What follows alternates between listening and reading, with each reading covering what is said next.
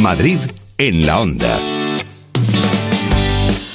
Urban Clinic by Dr. Moisés Amselen, tu clínica de medicina estética, patrocina treinta y tantos. Ya ha llegado los jueves, y los jueves lo que hacemos aquí en Madrid en la onda es cuidarnos un poquito. Dicen algunos, dice treinta y tantos, cuarenta y tantos y hasta cincuenta y tantos.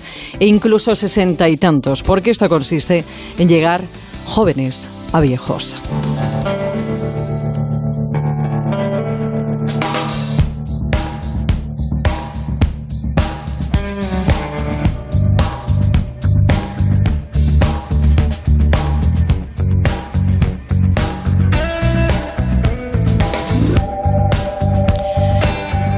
Hay muchos estudios que están relacionando eh, la migraña con un proceso que se da en nuestro organismo que tiene que ver mucho con la histamina. La intolerancia a la histamina cada vez se habla mucho más de ello. Yo no sé si esto te ha sucedido, pero eh, cursa con síntomas como sofocos, sarpullidos, urticaria, goteo nasal, hinchazón de cara, acidez, malas digestiones, pero como te decía, sobre todo dolores de cabeza.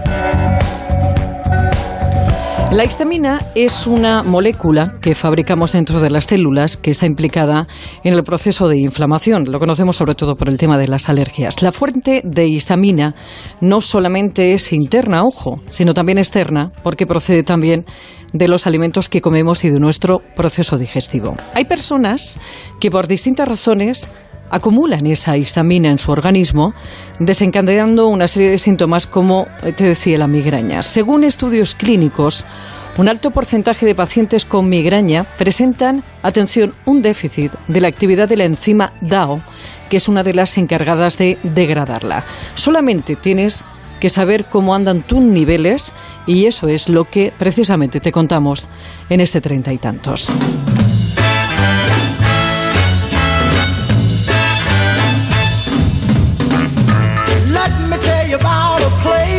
Roser Sala, buenas tardes. Hola, buenas tardes. Bueno, Roser Sala es responsable de marketing de eh, lo que se conoce como todo un avance, porque es el primer test que mide esa enzima DAO. Eh, Roser, ¿qué yo he explicado a grosso modo qué es la histamina. Es cierto que la relacionamos mucho con esos procesos de alergia, pero eh, es cierto también que es muy desconocido que esa histamina también la contienen muchos alimentos que esa histamina muy bien.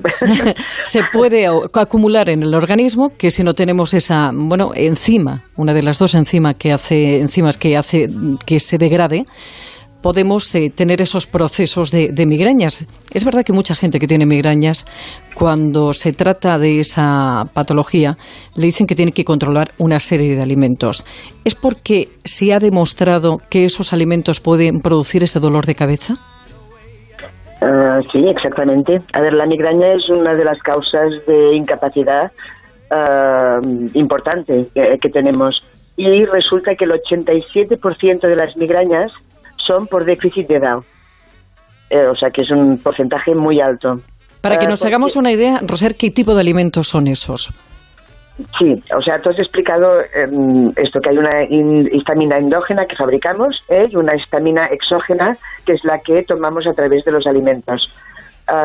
Mm, en la exógena, que sería quizá la que más nos aplicaría, ah, que, mm, es por causa de los alimentos que tomamos. ¿Y qué tipo de alimentos son? Pues en los frescos, mm, raramente, o sea, todos los alimentos tienen más o menos histamina, esto para empezar. Pero luego hay una serie de alimentos que tienen más, como pueden ser los embutidos, el alcohol, los fermentados en general, los quesos curados, un chocolate, pescados azules, cítricos, frutos secos, la soja, ah, por ejemplo, una comida de un restaurante japonés, pues mm, contiene mucha histamina, porque le sumamos al pescado, le sumamos la soja, ah, el glutamato. Mm, entonces, todos estos alimentos para una persona que tenga un déficit de DAO serán un problema y van a llevar a la migraña o a otros problemas eh, de salud, sobre todo de tipo, tipo, digestivo, musculares, fatigas, etcétera. Bueno, teniendo en cuenta que hay una serie de alimentos, además una gama de alimentos muy amplia que contienen eh, histamina, que la histamina no es mala, lo que pasa, lo que estamos eh, diciendo es que el origen puede venir por esa enzima DAO. ¿Por qué una persona puede tener deficiencia de esa enzima? Si puede haber dos motivos. Lo que o sea, si hay déficit de DAO, habrá exceso de histamina, que es lo que llamamos histaminosis, ¿no? Pues una histaminosis puede tener dos causas. Una primaria, es decir, que la causa del déficit de DAO sea genético, con lo cual pasa a ser permanente, y puede ser transitoria la causa, que sería, por ejemplo, mm, cuando hay un problema ah, en, en el, nuestro sistema digestivo, un problema, por ejemplo, inflamatorio. Que puede, que puede ah. estar provocado por eh, alimentaciones, eh, bueno, pues... puede, puede, estar provocado por un estrés, por ejemplo, puede venir provocado por Ah, hay varias causas, una, una disbiosis, una microbiota mal equilibrada y puede venir dado también cuando, por ejemplo, el, el exceso de antiácidos, que hoy en día se, se abusa muchísimo de los antiácidos, ah, a veces acaban provocando un sobrecrecimiento bacteriano, porque un antiácido como que te varía el pH. Ah, en sitios donde no crecerían, no podrían vivir algunas bacterias por el pH tan ácido, al ser más básico este pH debido a los antiácidos, sí que pueden crecer estas bacterias. Esto se le llama sobrecrecimiento bacteriano. Como decías también, eh, Roser, perdona, eh, hay un componente genético. Eh, nosotros tenemos esa sintomatología, tenemos esas digestiones, esa acidez, esos arpullidos, o tenemos, bueno, pues esa hinchazón de, de, cara, tenemos esos dolores de cabeza, tenemos síntomas que, que vemos. ¿Qué podemos hacer? ¿Cómo podemos controlar? Porque esto no se puede hacer un test de alergia. Mm, no, aquí cuando, cuando se presentan estos síntomas que hemos dicho, o sea, desde migrañas, diarreas, distensiones abdominales, fatiga, dolores musculares, piel atópica, ¿qué podemos hacer? Pues sobre todo lo principal es medir cuánta DAO tenemos. ¿eh? Y lo que medimos es, lo, esto es importante, medir la actividad, porque a veces se puede tener mucha DAO pero que no sea activa, con lo cual hay que medir la actividad de la DAO. Y aquí si sale que esta actividad es baja, pues ya tenemos una causa, ¿no? Entonces, ¿qué vamos a hacer? Hay dos maneras de intervenir. Una, mm, que es la principal, digamos, ah, controlando la dieta. O sea, mm, sacando de nuestra dieta los alimentos que sabemos que tienen más histamina y también otros alimentos que lo que hacen es bloquear la acción de la DAO, por ejemplo el alcohol. El alcohol no es que tenga mucha histamina, pero lo que hace es que bloquea la DAO, o sea, impide que trabaje con lo cual indirectamente el efecto es el mismo, acabamos acumulando más histamina. Y la novedad de todo esto es, como decíamos antes, que por primera vez tú puedes medir, eh, bueno, pues eh, esa enzima, esa enzima DAO, eh, cómo andas de esa enzima DAO y si realmente es lo que te está dando problemas con ese migratest.